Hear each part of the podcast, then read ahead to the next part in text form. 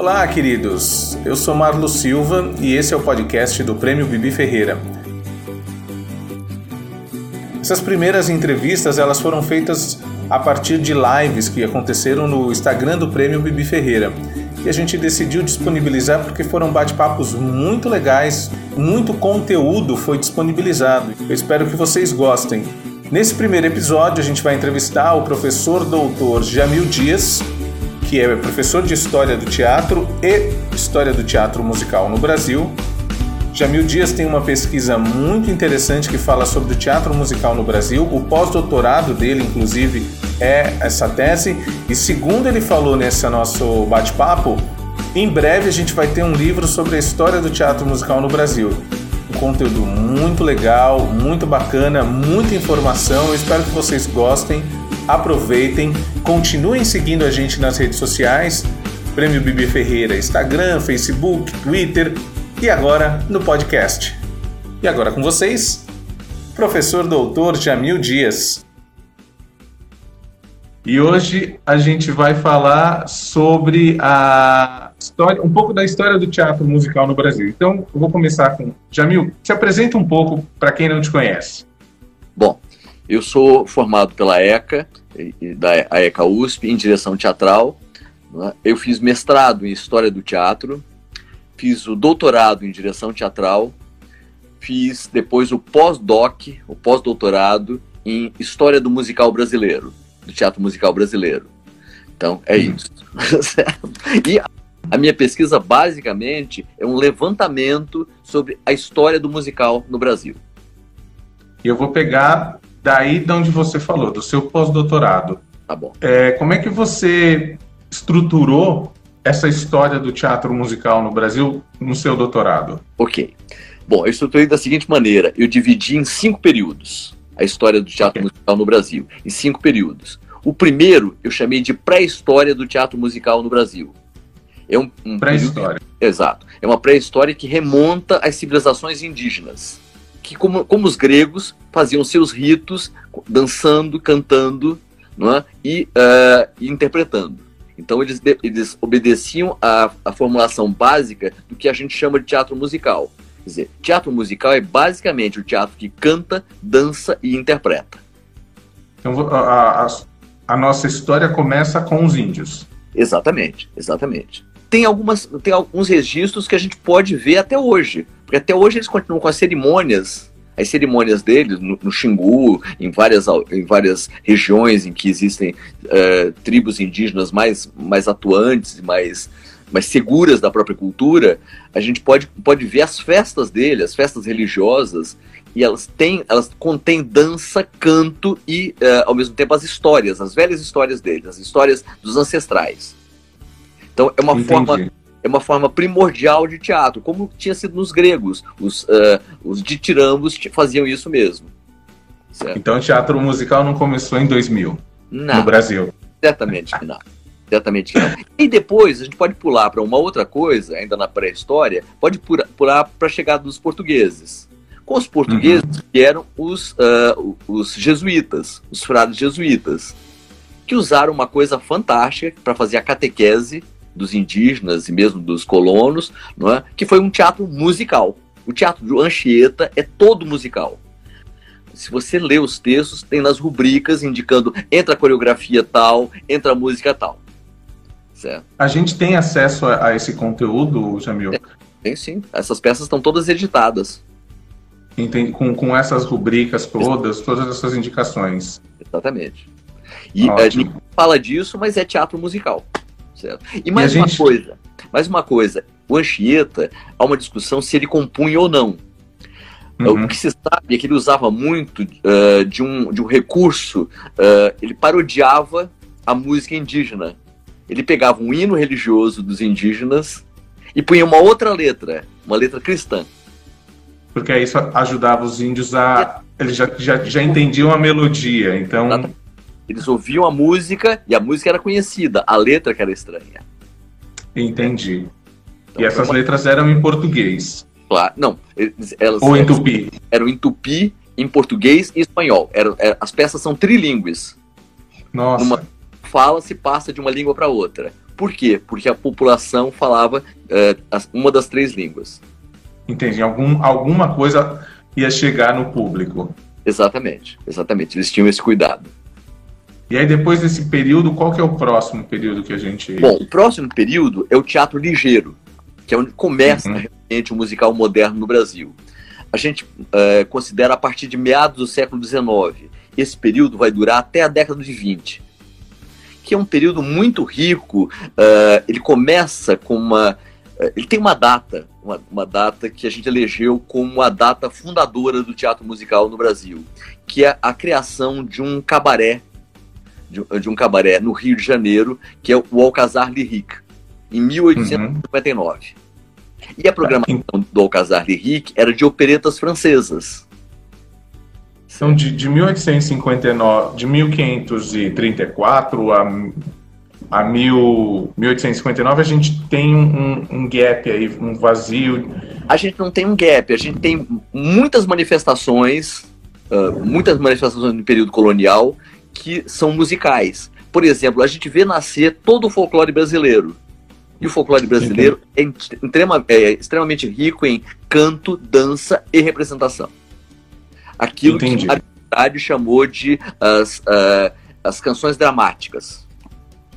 Certo? Entendi. Então a gente tem um, esse período de todo ele faz parte do, da, da pré-história do teatro musical brasileiro. Exatamente. E aí, olha, tem muitas coisas fundindo a cultura, a cultura afro que está chegando no Brasil, a cultura uhum. indígena uhum. e a cultura europeia. E aí você tem essa miscelânea de, de conteúdos que, que, faz e aí que tem a, a, 1854.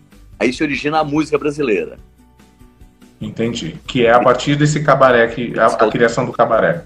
Não, a partir desse, desse cabaré vai resultar pela primeira vez num teatro musical. Ah, ok, ok. E aí, forte influência francesa, o elenco é francês, o, el, o repertório é francês. E o, o, elenco é um elenco francês também? Sim, sim. Eles Entendi. trouxeram Toda... meninas e, e, atores da França. Mais especificamente. E esse cabaré, ele ficava na capital na época? Ficava, ficava, no Rio de Janeiro. A gente Porque... tem a, a, o, o, local, o bairro dele? A Uruguaiana, no Rio de Janeiro. Olha só, na Uruguaiana. Exato.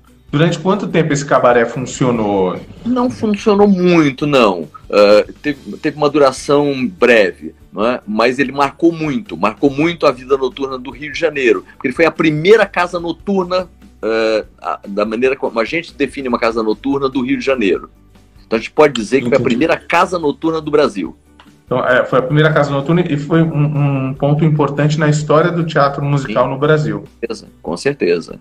Com certeza. E, e depois dessa companhia francesa, chegaram a ter companhias brasileiras sendo formadas para se apresentar lá? Com certeza. Aí há todo um teatro e um teatro musical fantástico que envolvendo o Arthur Azevedo, o grande Arthur Azevedo, que eu chamo de o patriarca do teatro musical brasileiro.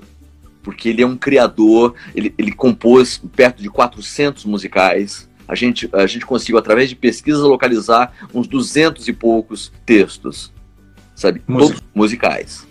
Né? E, é muita coisa. E a gente está longe de chegar ao que ele escreveu. Pegando esse gancho do, do Arthur Azevedo, é, você falou que são 400 obras e a gente conseguiu acessar 200 obras. A Funarte editou as obras completas do Arthur. Isso é, uhum. aquilo que conseguiu levantar. A gente tem quatro volumes e volumes grossos, certo? E ainda não dá conta da obra dele. E onde eram apresentadas essas? Nos teatros do Rio de Janeiro. Elas eram apresentadas por um período muito curto. Raramente uma peça alcançava 12 apresentações, ou ficava um mês em cartaz. Entendi. Em geral tem uma carreira muito curta, porque a plateia era muito pequena, certo? Então as pessoas precisavam de novas peças. Então daí a razão de, de dele ter escrito 400, em torno de 400. 400 é um número que estou chutando, mas é um número alto, assim. Entendi. Ah. Bom, então, por isso 200 é peças já é muita coisa, né? Exatamente. Pra, né, que a gente tem editado já é demais. E aí, o que a gente tem editado, a gente tem acesso também a não só ao libreto, mas à partitura também? Partitura sobrou muito pouca, que a gente consegue na Biblioteca Nacional, uh, na escola, que era a antiga Escola Nacional de Música, que hoje pertence à Universidade do Rio de Janeiro. Não é? Esse, esses são os arquivos mais ricos onde a gente pode pesquisar. é, mas tem alguma coisa. A gente consegue ouvir alguns trechos, certo? A não ser a obra da Chiquinha Gonzaga, que graças a Deus, graças a Deus e ao último amante dele, dela, tá tudo preservado. Preservou tudo, tudo. Certo? Todo o material dela. Todo o material dela. Hoje está num site, você pode acessar pela internet, certo? Eu não sei o nome exatamente do site, mas posso até publicar depois aqui no, no, no uh, na página de vocês, na página do prêmio. Ah, não de vocês, na nossa página do prêmio. uh, eu posso depois publicar, certo? Porque todo mundo pode acessar, é... tem a partitura inteira, integral. Essa segunda fase do, do teatro musical no Brasil, que começa com, com o cabaré, ela vai até que período, Jamil? Vai até a década de 20. E vai até a década de 20 por uma, um período, por uma questão muito engraçada. Uh, o que marca, marcou o fim desse período foi a, a Primeira Guerra Mundial. Na primeira... A década de 20, a gente está falando de 1920. É, exatamente, 20 e poucos. Tá. Primeiro houve a, a, Primeira Guerra Mundial, de 1914 a 1914 a 1918, a 1916 a 1918, não lembro bem. Mas em 1918 hum. acaba. Nesse período que o Brasil ficou isolado, pela primeira vez isolado da Europa, parou de vir, porque é um período, esse período, esse primeiro período a gente chama de teatro ligeiro ou de período luso-brasileiro porque havia um intenso intercâmbio entre, entre Lisboa e o Rio de Janeiro. Então nós, nós imitávamos a capital portuguesa. E, e, a capital portuguesa, por seu turno, copiava Paris. Então a gente era uma réplica da, da réplica de Paris. Exatamente. Acontece, aconteceu que, o, o, por exemplo, a revista, a revista de ano que o Arthur Azevedo desenvolveu, que era um espetáculo musical, em que ele uh, dava, passava em revista os acontecimentos do ano anterior, cheio de humor, cheio de música, cheio de referências ao ano anterior.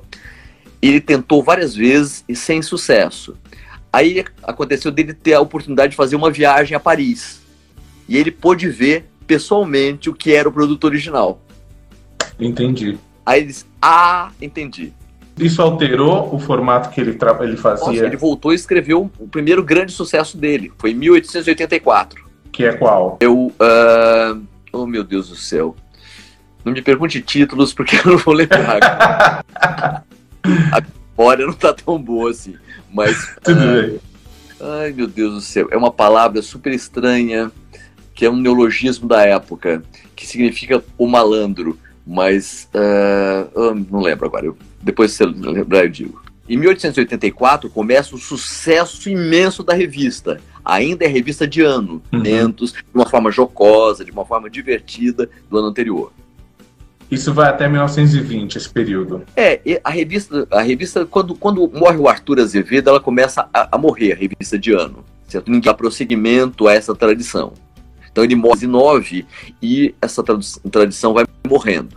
Mas aí já se faz ao mesmo tempo, já, já a revista de costumes, que é um tipos, os tipos toscos e os costumes mais hilários do Rio de Janeiro.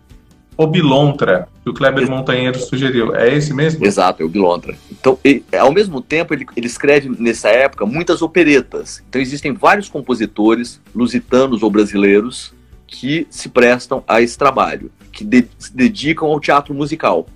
Por que uhum. dedicam? Porque o teatro, o, o, a música erudita, que era a formação deles, não oferece um campo profissional. Não é, Entendi. Não é estranho isso a gente, não é? Que, a, a, que uhum. o pessoal de música erudita venha para o teatro musical, porque o teatro musical existe como mercado. É? Então você pode uh, pagar suas contas fazendo. É, eles vêm para o teatro musical e fazem carreira no teatro musical. As companhias europeias visitam o Brasil.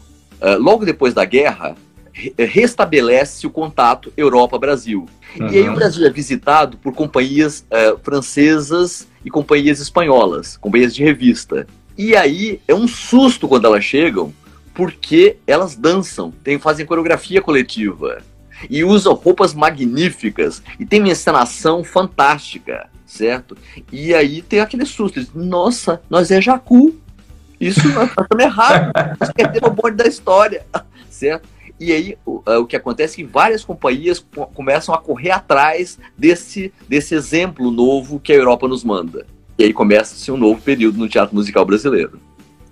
Isso a partir dos anos 20. dos anos, uh, depois dos anos 20. Nos anos 20 é essas companhias visitam. E a partir daí, dessa visita, é que as companhias se estruturam, essas novas companhias se reestruturam, um novo produto, para a partir dos anos 30 a gente começar um novo período.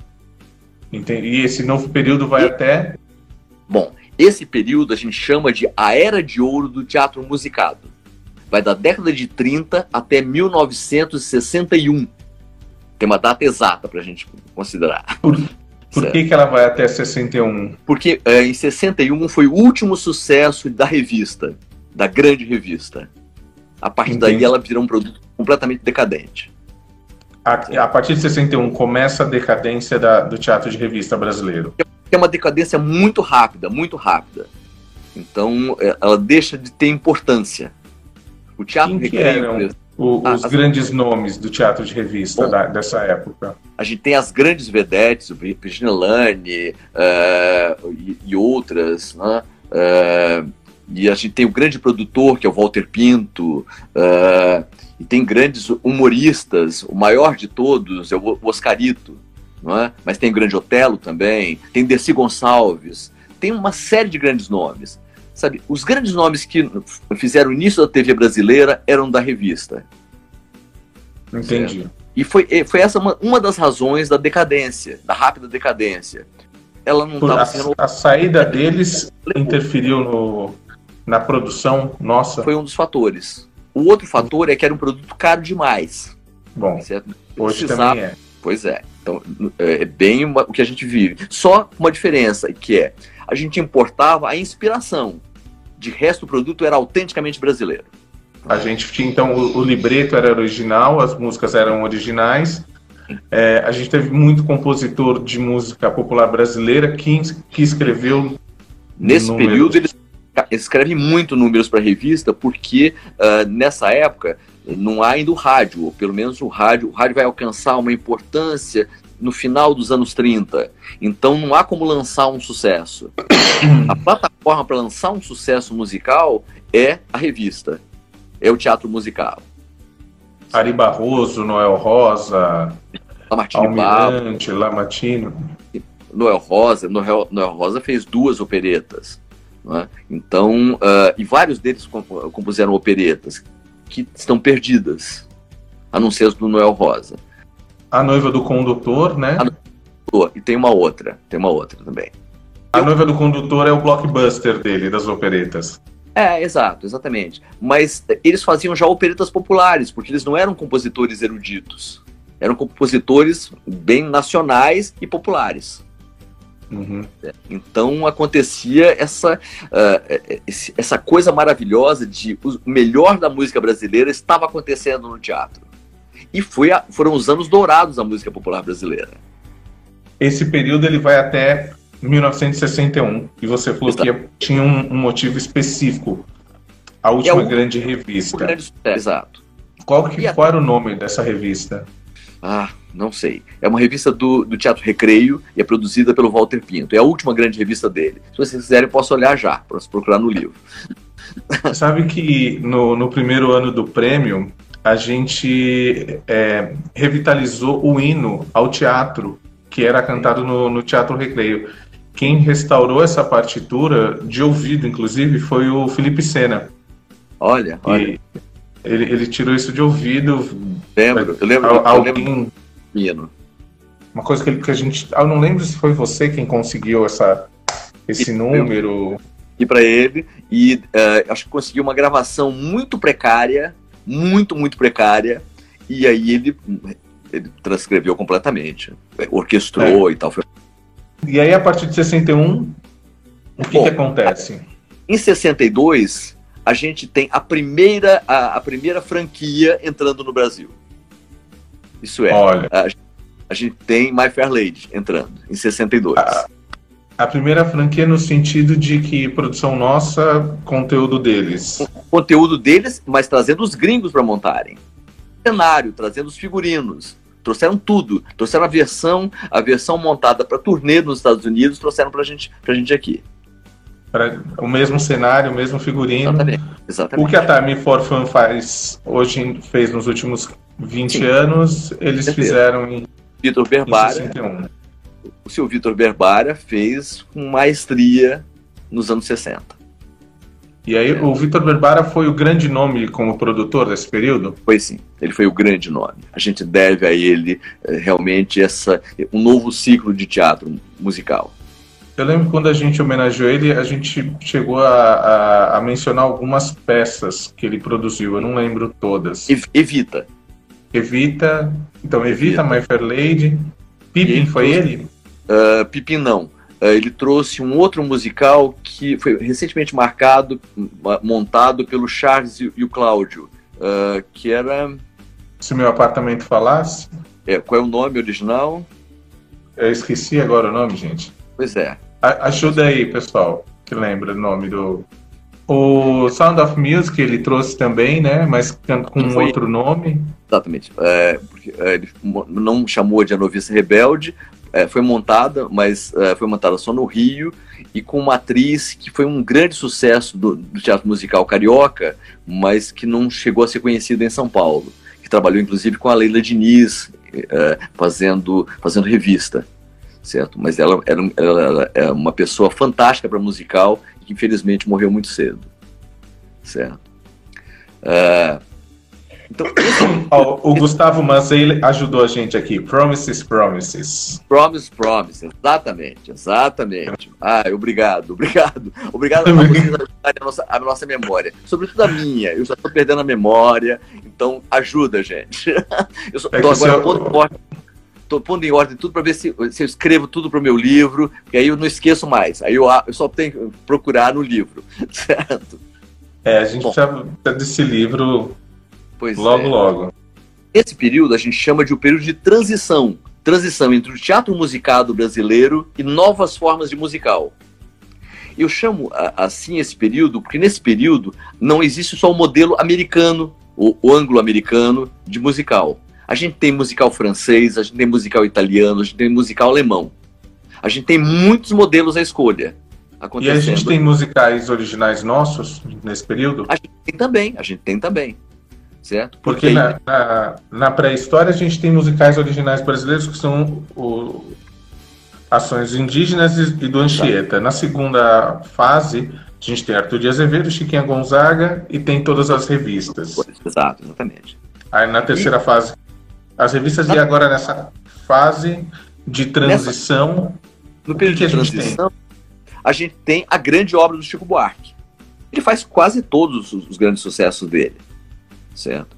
Ele começa antes, ele começa na, na fase anterior, ele começa nessa fase, porque o, o, primeiro musical que ele faz é Morte e Vida Severina, em 65. Uhum. 66, certo? Então ele começa bem nessa fase. Logo depois ele faz, ele faz com o Zé Celso, uh, que o Zé Celso remontou recentemente. Roda Viva. Roda Viva, e aí ele começa uma série de coisas, certo? Uma série de, de obras fantásticas, certo? Ele começa com aquela que foi proibida, que era Calabar. Calabar, né? Uh, depois faz uh, depois faz uh... Bom, ele faz uma série de obras até culminar com Gota d'Água. Que é o, o a, dessas todas a que teve o maior sucesso. Sim. Teve a ópera sim. do malandro né também. Sim sim. Mas a que alcança o maior sucesso o maior êxito artístico e de público é Gota d'Água eu, eu lembro que eu estava no último ano da faculdade, não sei se estava no último ano, estava na faculdade, estava na graduação, e a gente tomou o trem da, noturno para ir ao Rio para assistir, assistir o espetáculo com a Bibi. O texto era maravilhoso e as músicas são maravilhosas. Né? Uh, depois, uh, esse espetáculo veio para São Paulo também. Esse espetáculo excursionou pelo Brasil inteiro, certo? E aí, sempre fazendo muito sucesso muito sucesso. Aqui em São Paulo fez uma carreira no Teatro Zácaro, que eu não sei se naquela época tinha esse nome. Ele, ele teve tantos nomes, não é? Foi um grande sucesso lá. Certo? Aquele teatro está abandonado, infelizmente.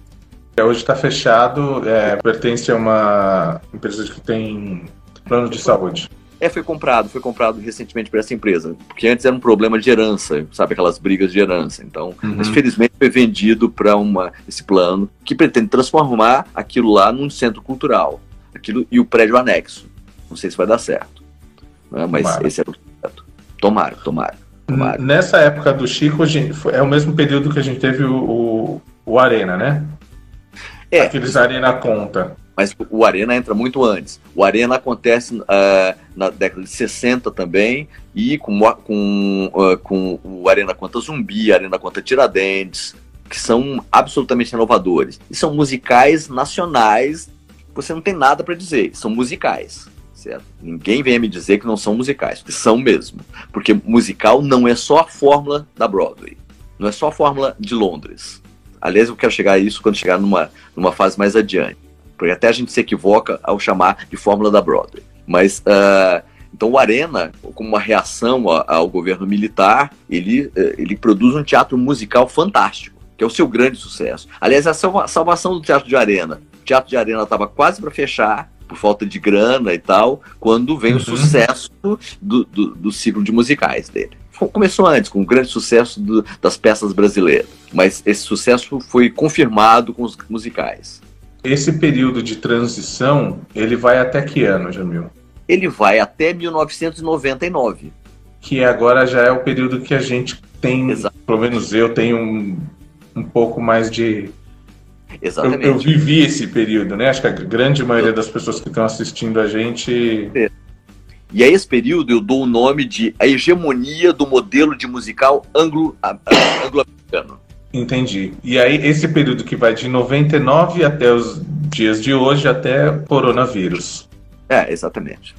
Ah, vamos ver se depois, se o coronavírus, quando ele passar, se a gente retoma esse período e chega ao próximo, que, que eu tenho esperança que seja da criação do musical brasileiro, de recriação de um musical brasileiro. Tenho muita fé nisso. Quero muito ver, ver os nossos sentimentos, a nossa história, quero ver as nossas lembranças, as nossas esperanças, as nossas angústias no teatro musical.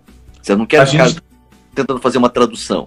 Eu gosto a muito, gente... adoro musicalmente a gente vem esse período com algumas tentativas de, de musicais brasileiros baseado nessa, nesse formato americano. Queria que você falasse para gente qual que é, se existe alguma semelhança entre esse período de transição anterior, da década de 60 e 70, até os dias de hoje, que são as décadas em que a gente tem grande, um grande número de produção de musicais.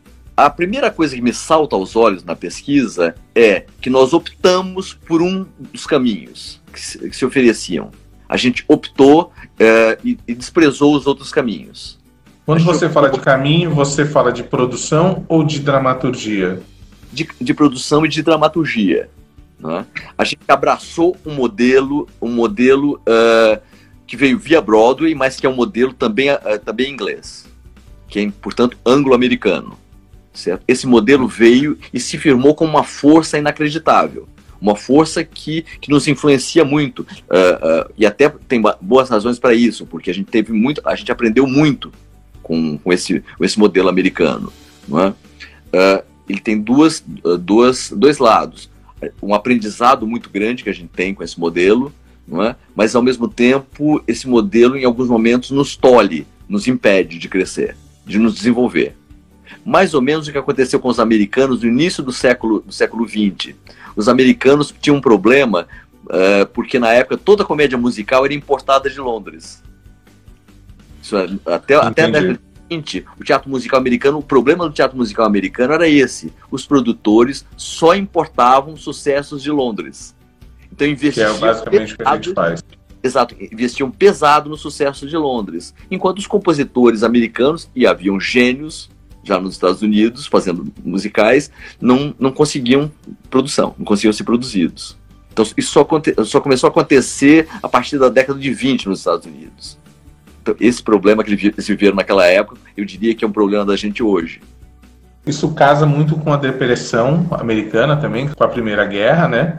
Pode ser que essa pandemia que a gente está vivendo hoje possa ajudar com que os produtores invistam em teatro musical brasileiro, por conta dos custos, um dos fatores que fizeram que, que os produtores americanos passassem a, a investir nos, nos compositores americanos foi o fato do custo ser muito alto, né?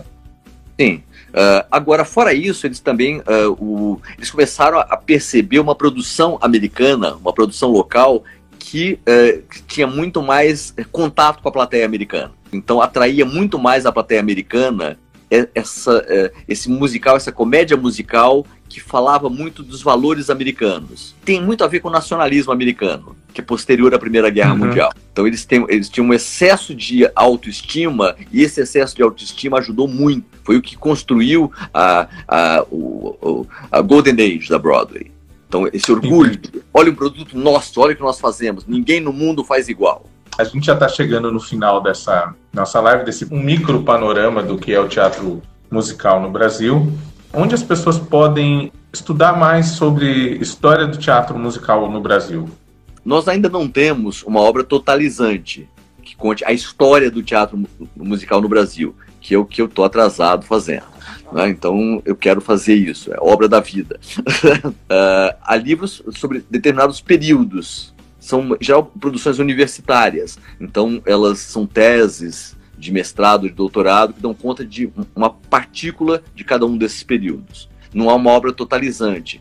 Olha, é, uma coisa interessante sobre a revista, uma obra interessante, a obra do Salviano Cavalcante de Paiva, que é Vivo Rebolado. Ele examina todas as revistas. Então, é, esse, esse é um livro específico do período da revista, né? Exato, exatamente. Ele vai até, ele vai até a década, o início da década de 60, até o final da revista final do, do de ouro da revista. E é interessante porque ele dá, inclusive, o elenco de cada revista, explora os sucessos que foram, uh, que foram usados em cada, em cada revista, os sucessos musicais, os destaques de coreografia, dá detalhes do cenário, essa coisa toda. É um, um levantamento legal, muito legal, muito legal. E tem o livro, o livro da, da, da Neide Veneziano, que ela, ela faz uma análise magistral da, dessa, da obra do teatro de revista, do que a, do que a revista deu para gente. Por exemplo, uh, do que uh, é, foi a criação do estilo brasileiro de representar. Eu, eu diria mais que é o estilo carioca de representar. Então, só para deixar claro para vocês, um exemplo. O estilo carioca de representar, basta a gente pensar no Falabella em cena. O estilo da revista. Então, uh, o ator não se esconde sobre a persona. A persona do ator não pode nunca desaparecer. E ele, ele tem uma intimidade muito grande com a plateia o tempo inteiro. Essa intimidade é mais importante que o texto ou que a música. A gente vai pedir sempre três dicas de livros uhum. sobre o, o, tema. Tem algum, não necessariamente sobre a história do teatro musical no Brasil, pode ser alguma tem, coisa. Tem um livro que é bárbaro, que eu acho fantástico, contando a história do teatro musical americano, que é o Showtime, do Larry Stample. Esse livro é muito bom muito bom. O, o autor é um pouco pedante, mas faz parte. faz parte. Antes da gente encerrar essa live, eu queria agradecer a todo mundo que está assistindo a gente, aproveitar para falar que é, a gente faz dois podcasts também.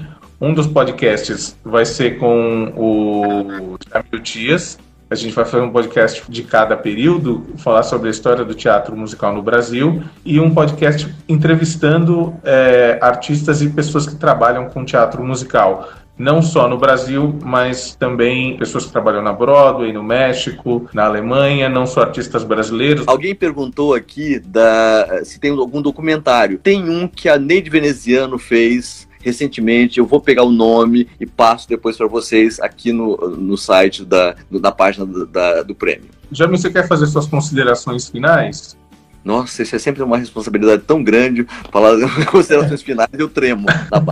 Dizer o seguinte: eu acho que nessa recapitulação é importante para a gente ter, essa, ter muito claro o seguinte: nunca nunca, nunca, em nenhum período da história do Brasil, se deixou de fazer musical. Isso não se esqueçam mais. Outra coisa, o, a, o, musical foi criado, não foi criado num lugar só. Ele teve uma origem múltipla e a gente estava lá na origem, imitando quem, quem quer que fosse, mas a gente estava lá junto com os americanos, junto com os ingleses, junto com os franceses, certo? Então a gente tem que parar com esse complexo de vira-lata, porque nós, nós ajudamos a fundar isso. Então é isso. É, Jamil, obrigado por tantas coisas, tanta, tanto conteúdo em tão pouco tempo. Boa noite para todos. E para você que aguentou até agora, muito obrigado. Gostaria de agradecer a audiência de vocês. Esses podcasts integram as lives que aconteceram no Instagram do Prêmio Bibi Ferreira. Então eu aproveito para convidar você a curtir todas as redes sociais do prêmio: Facebook, Instagram, Twitter, YouTube e os podcasts da vida. Espero vocês num próximo episódio e principalmente fiquem em casa.